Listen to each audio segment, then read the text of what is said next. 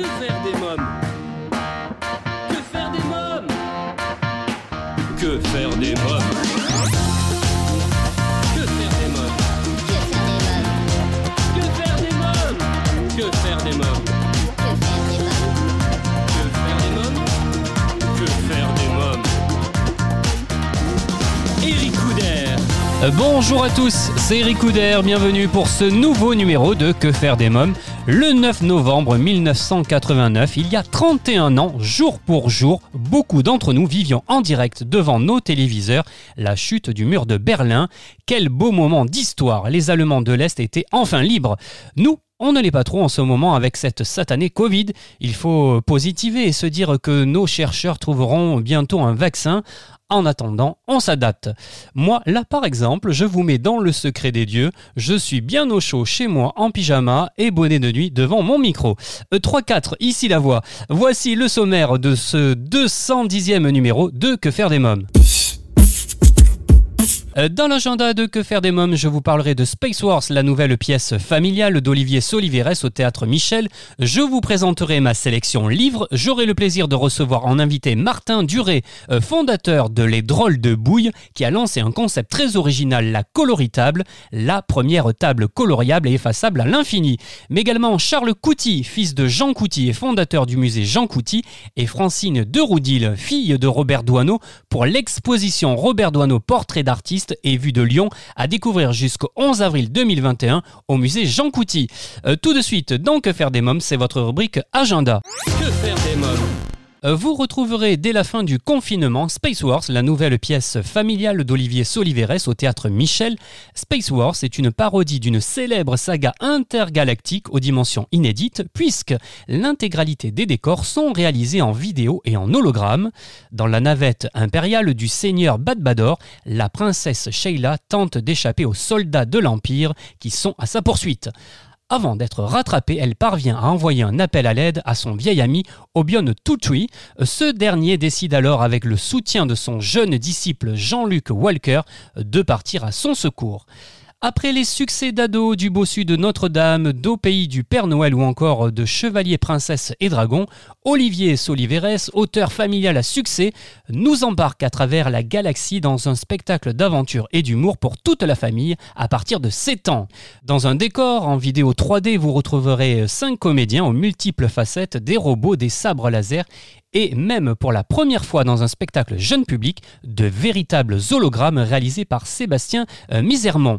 Alors que faire des mômes vous recommande d'embarquer avec les héros de Space Wars à bord de leur navette afin de découvrir cette première parodie intergalactique pour les enfants, ados et droïdes?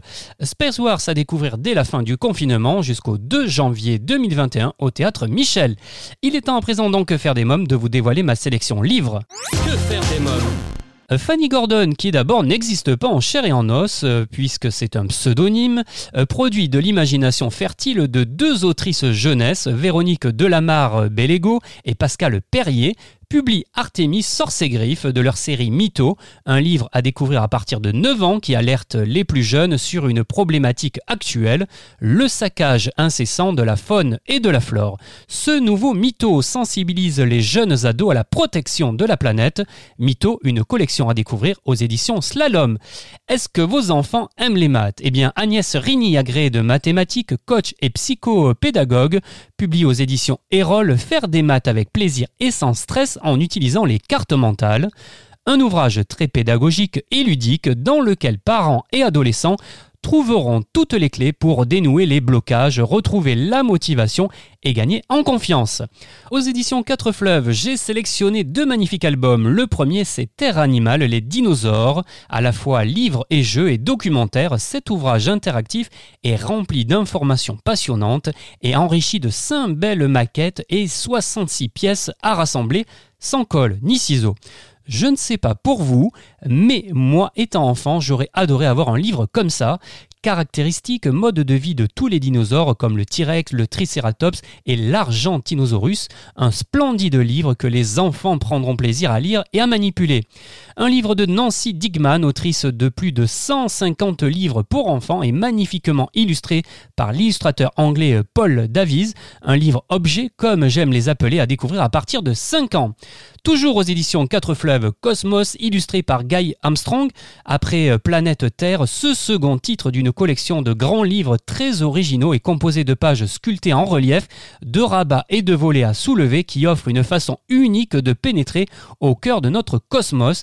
L'illustration design animé avec brio et le contenu documentaire riche raviront les passionnés et les curieux. Un livre des 6 ans. Euh, chez Glénat Jeunesse, c'est un véritable coup de cœur. Les musiciens de l'orage, texte de Céline Personne et illustré par Juliette Barbanègre.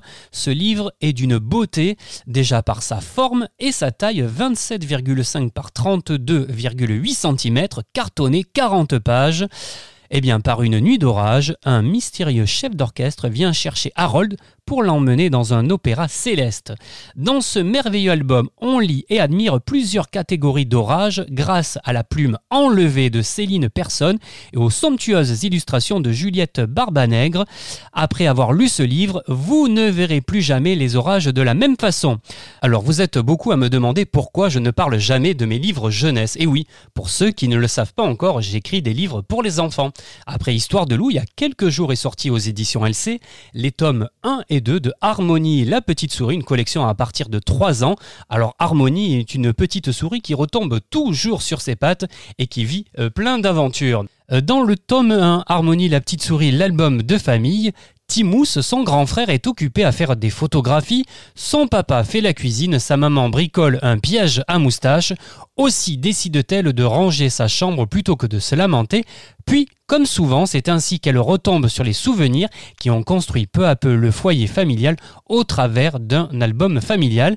Et si chacun vague à ses occupations, en une apparente insouciance des autres, il suffit d'un événement comme un chat désirant entrer dans leur cabane au fond du jardin pour que les liens familiaux euh, se resserrent et que de nouveaux souvenirs se forgent. Toujours écrit par ma plume, le 4 novembre est sortie la collection Taille Crayon, alors dont les héros sont deux enfants, le frère et la sœur, Tutu et Booster. Alors l'originalité, c'est que vous pouvez euh, retrouver eh bien, le livre publié aux éditions LC, mais également écouter les histoires en podcast sur toutes les plateformes d'écoute. Je vous propose d'écouter un extrait. Dans la forêt enneigée, tout semble si paisible. Ni les écureuils ni les oiseaux ne semblent s'agacer de la situation. Tutu se sent triste. Elle a très envie de voir ses grands-parents. Désemparée, elle a bien du mal à contenir ses larmes lorsque deux voix familières s'élevèrent. Bonjour mes enfants, c'est Nona et Opa. On va vous aider à passer. Ouf, nous voilà sauvés. Soupire Tutu soulagé. Nous allons commencer par dégager cette vilaine branche qui vous barre le passage. Oh, Oh, Ni une ni deux, voilà le chemin dégagé. Euh, collection taille-crayon, des livres et des podcasts à écouter, écrits par votre serviteur. Vous écoutez Que faire des mômes? J'accueille à présent mon premier invité, Martin Duré. Bonjour Martin Duré. Bonjour Eric. Alors vous êtes fondateur de Les Drôles de Bouille. Vous avez lancé un concept très sympa, la coloritable, la première table coloriable et effaçable à l'infini. Dites-nous un peu plus sur ce concept.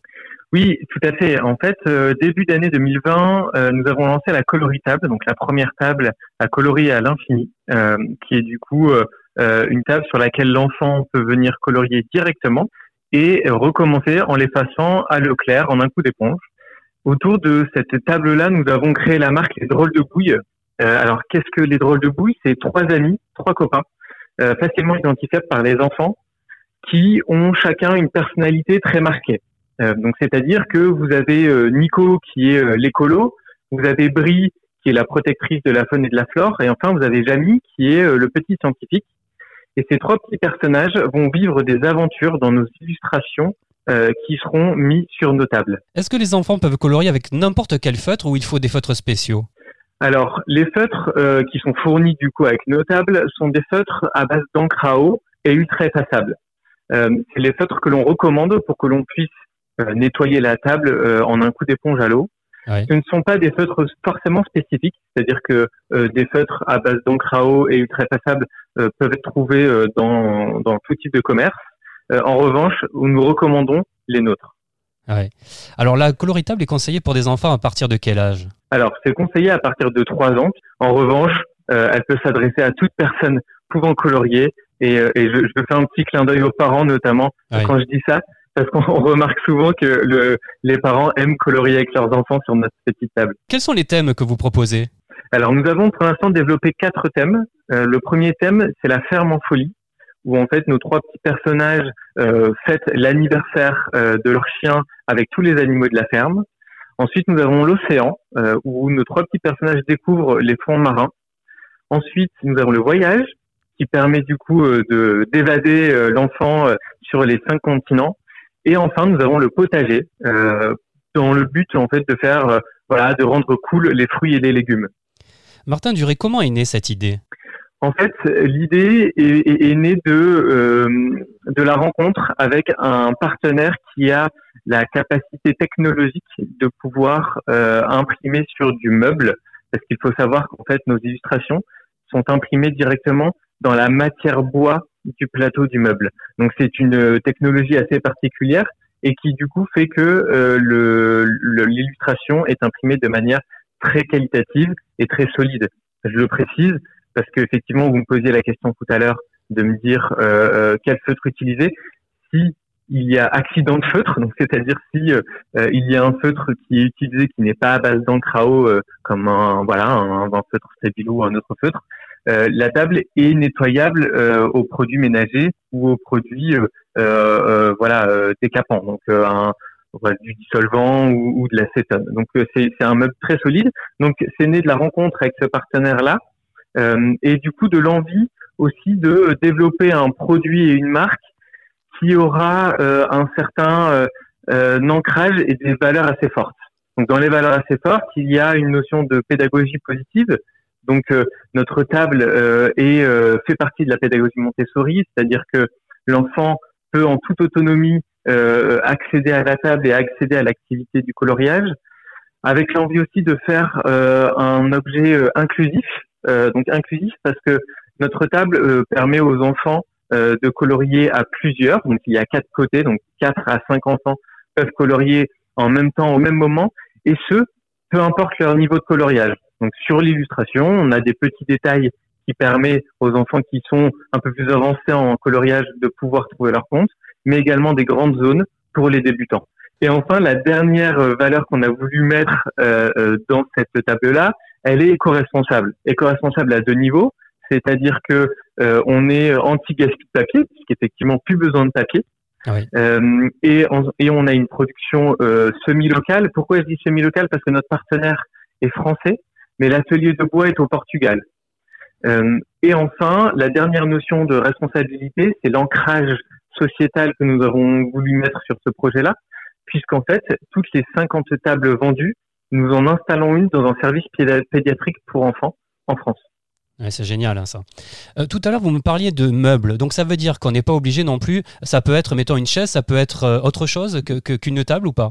Alors pour l'instant, nous avons développé la table euh, puisque puisque c'est vraiment notre objet phare et notre premier produit sur lequel on capitalise beaucoup puisqu'il y a beaucoup à faire déjà sur cette table-là. Euh, mais effectivement, euh, euh, dans nos dans nos projets futurs, il, se peut qu'il y ait d'autres d'autres mobiliers. Quels sont les retours de vos clients? Pour l'instant, nous sommes vraiment très contents parce que nos clients sont vraiment ravis. D'ailleurs, on a eu un message hier d'une cliente. C'est une cliente qui a du coup fait l'acquisition d'une coloritable pendant le confinement et qui nous envoyait un message hier en disant "Écoutez, à nouveau, merci beaucoup pour pour cette petite merveille parce que mon fils, ça fait six mois qu'il l'utilise euh, toutes les semaines, quasi quotidiennement. Et ça, c'est hyper important pour nous. Voilà, c'est des retours vraiment euh, qui font chaud au cœur et qui euh, nous nous poussent à, à, toujours aller plus loin dans notre concept. Notre table, finalement, peut s'intégrer dans n'importe quel lieu d'accueil de famille, c'est-à-dire un restaurant, un cabinet médical, une pharmacie, un magasin de vêtements, tout lieu qui pourrait permettre en fait aux parents de pouvoir profiter du lieu en toute tranquillité pendant que l'enfant s'amuse sur la coloritable. Et sur cette partie professionnelle, pareil, on a des super retours où les, où les professionnels nous disent, attendez, c'est génial parce que euh, euh, le, meuble est finalement simple à, à disposer. Il est également euh, joli visuellement, c'est-à-dire qu'il a un style scandinave avec ses pieds en bois brut et son plateau blanc. Et enfin, les derniers retours qu'on a qui sont aussi pour nous très importants, ce sont les écoles, puisque certaines écoles ont fait le choix de, pareil, prendre des coloritables. Euh, et là, pareil, euh, les maîtresses de maternelle et de primaire ont d'excellents retours sur l'utilisation euh, de cette table-là dans une classe. Très bien. En tout cas, j'invite nos auditeurs qui seraient intéressés par la coloritable à vous suivre sur Instagram, à se rendre sur votre site internet lesdrôlesdebouille.fr. Tout à fait. Je vous remercie, euh, Martin Duré. Merci beaucoup. Merci beaucoup pour ce moment. Dans Que faire des mômes, je reçois à présent Charles Couty et Francine Deroudil. Bonjour Charles Couty. Bonjour. Alors vous êtes fondateur euh, du musée euh, Jean Couty. Jusqu'au 11 avril 2021, vous proposez l'exposition euh, Robert Doisneau, portrait d'artiste et vue de Lyon. Avant de parler de l'exposition, quelques mots sur le musée. Quelle est son histoire? Alors, Le musée a démarré en 2017. nous avons déjà eu beaucoup beaucoup de monde qui, est venu et en 2018 nous avons fait une, une exposition parcours croisé entre Bernard Buffet et Jean Couty organisée par Lydia Rambourg, historienne et critique d'art. Voilà et qui a très bien marché aussi. Puis on a dit, ben pourquoi pas euh, aujourd'hui euh, bah, faire euh, douaneau, et parce que c'est une histoire de famille. C'est toujours une histoire de descendants. Vous voyez, on a, quand on a fait Buffet, on a fait avec sa famille, avec Céline, c'est les enfants de Bernard Buffet. Là, c'est avec avec Jean Albert, avec Francine Douaneau. Voilà, c'est des bons moments. voilà, c'est une histoire de famille. Alors que pourront découvrir les visiteurs au cours de cette exposition conçue par Clotilde Scordia, euh, commissaire de l'exposition, et en collaboration avec l'atelier Robert Douaneau? Exposition qui s'articule autour euh, de deux thèmes, de deux thématiques. Hein. Oui, tout à fait. Alors au rez-de-chaussée, c'est tous les artistes, alors très très connus, comme Picasso, Nicolas de Stahl, Giacometti, Fernand Léger, Braque, euh, Le Corbusier et compagnie, Wolinski. Et donc il y a presque 70 photos de, de, grands peintres, grands sculpteurs et moins connus, beaucoup moins connus. Et au premier étage, donc c'est, en fait, c'est l'artiste chez un artiste. C'est les artistes chez un artiste. Vous voyez? C'est, sympa parce que euh, pourquoi tous ces artistes? Parce qu'ils sont chez un artiste. ils sont tous euh, tous de la même patte. Voilà. Et au premier étage, euh, c'est des photos de Douaneau exceptionnelles qu'il avait fait en 1950 pour Vogue. Et en même temps, on a voulu associer, Clotilde a voulu associer, eh ben, puisque Jean Couty est quand même chez lui, au musée, avec des vues de Lyon. Et quand vous regardez, il y a des thèmes, ils ont abordé les mêmes thèmes, les mêmes sujets, les mêmes endroits. Il y a beaucoup de points communs. Et c'est vrai, quand on, quand on les met souvent certaines toiles en parallèle, avec des photos de Robert Doisneau, ça donne des pendants et des similitudes exceptionnelles. Alors pour la jeune génération, pouvez-vous nous rappeler qui était euh, Robert Doisneau Robert Doisneau, c'est un, ou c'est pas le photographe euh, du 20e le plus connu en France. Il y a des écoles, des collèges, des lycées dans toute la France. Et il a peint, euh, c'était un, un, un, photographe humaniste qui aimait le, le, le, voir les gens, euh, les paysages. Et, mais sa fille en parlera beaucoup mieux que moi, hein, Francine. Mais bon, c'est Robert Doisneau est quand même le géant de la photographie du XXe. Alors, Charles Couty, pourquoi cette exposition intéresse les familles et plus particulièrement les enfants aussi? Parce que c'est accessible à tout le monde. Euh, vous avez des, des, portraits, vous avez des paysages, des vues de Lyon. Vous, voyez, il faut, il faut que l'art, la photo, la culture soit, soit accessible de, de 15 à 90 ans. Vous voyez, même de 10 ans à 90 ans, parce que c'est, c'est ça. Mon père m'a toujours dit, il faut que ça soit compris par tout le monde et pas que par des intellectuels. Et vous savez, les gens qui viennent ici, hein, ils n'ont pas tous fait Sciences Po ni Histoire de l'art. Ils ont des gens euh, de tous les bords, de toutes les catégories. Et c'est ça, il faut que ça soit, ça parle à tout le monde, à tout le monde, vraiment à tout le monde. Les enfants, les, ados, les adultes, les grands-parents. Enfin, il faut que ça parle à tout le monde. L'art, c'est ça. Alors vous me parliez tout à l'heure euh, eh bien, euh, de Francine de Roudil. Euh, je vais la rejoindre justement. Je vous remercie, Charles Couty. Merci eh ben, beaucoup. Merci, merci, merci d'être venu. Bonjour Francine de Roudil. Bonjour. Alors, euh, vous êtes l'une des filles de Robert Doisneau. Euh, quel est votre ressenti euh, sur cette exposition? Je suis enchantée de cette exposition.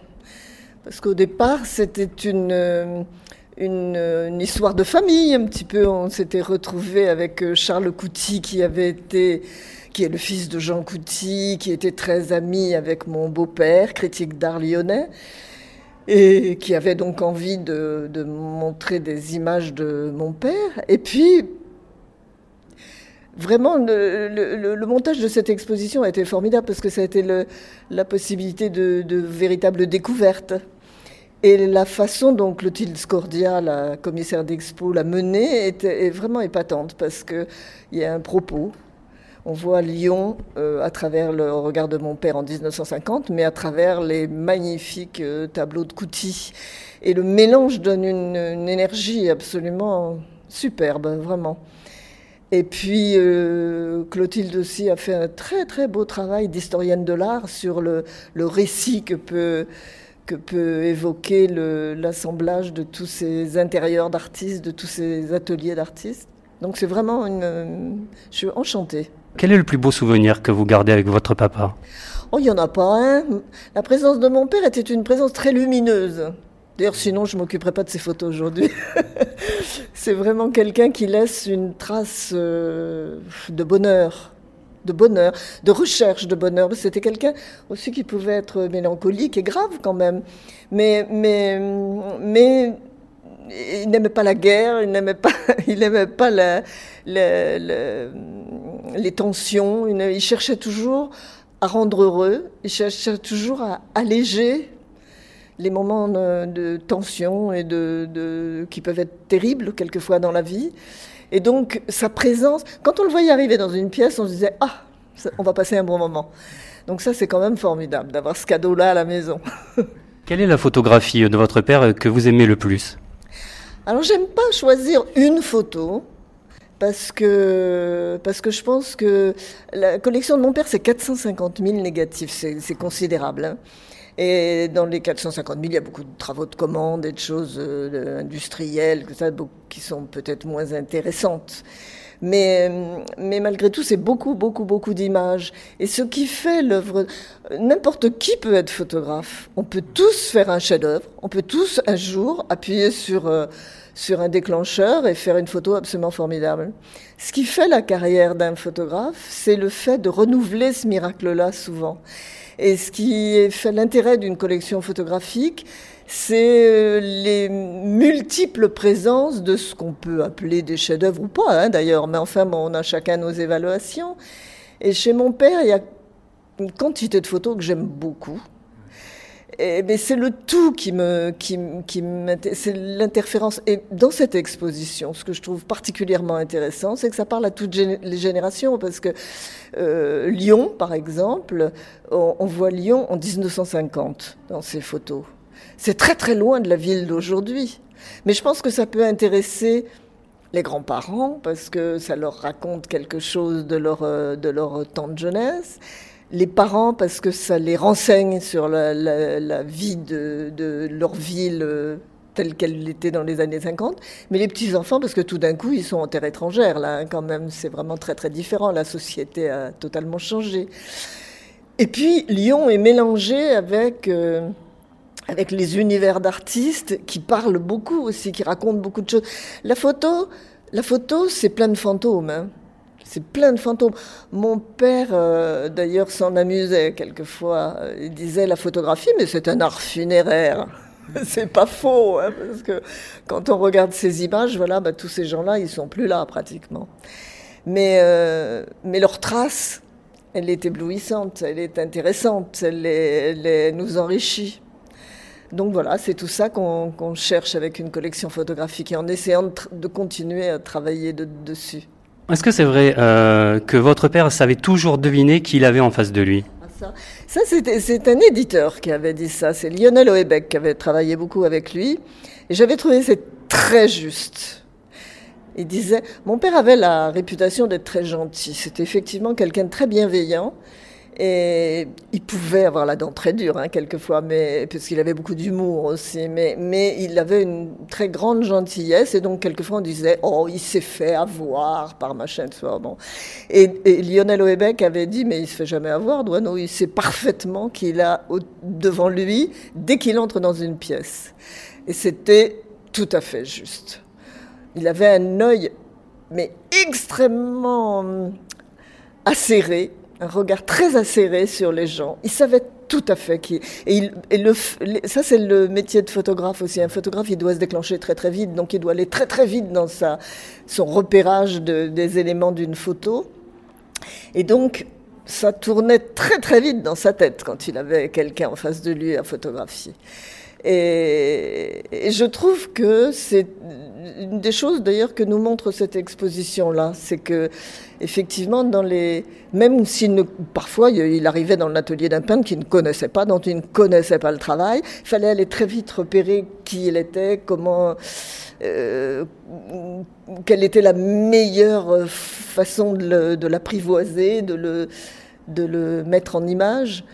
Donc, il euh, fallait comprendre très vite ça. Et on voit dans l'exposition qu'il comprend très vite. quel papa était euh, Robert Doisneau Je le souhaiterais à beaucoup de, beaucoup de monde. C'était vraiment un père très facile. Très absent aussi, hein, parce que c'était quand même quelqu'un qui travaillait énormément, qui partait beaucoup plus en reportage qu'il ne voulait bien le raconter à la fin de sa vie en disant qu'il ne travaillait que dans sa banlieue, etc. C'est pas vrai du tout. Il était tout le temps expédié à droite, à gauche, en reportage à l'étranger, etc. Donc, euh, euh, si vous voulez, la part éducative, elle revenait à ma mère. Donc c'est elle qui avait le très mauvais rôle de, de nous élever d'une façon euh, un petit peu autoritaire et sévère. Mon père, c'était que que la joie, que le, c'était quelqu'un. Il avait eu une enfance d'une tristesse terrible. Il était né en 1912, c'est-à-dire à deux ans, la guerre de 14 commence. Il est privé de son père jusqu'à 1918. Quand son père revient, ma grand-mère meurt de tuberculose. Donc vous voyez la gaieté folle de cette euh, petite enfance. Puis après, euh, quand il est jeune homme, euh, il se marie très tôt avec ma mère. Il essaye de, voilà, de, s'inventer une vie euh, plus joyeuse. Et paf, arrive la guerre 39-40. Enfin bon. Donc, plein de, plein de drames quand même dans son enfance, sa jeunesse. Alors, notre enfance à nous, il voulait qu'elle soit absolument épargnée de ça. Donc, c'était très joyeux à la maison. C'était vraiment quelqu'un de qui cherchait toujours la lumière, hein, toujours et à apporter la lumière.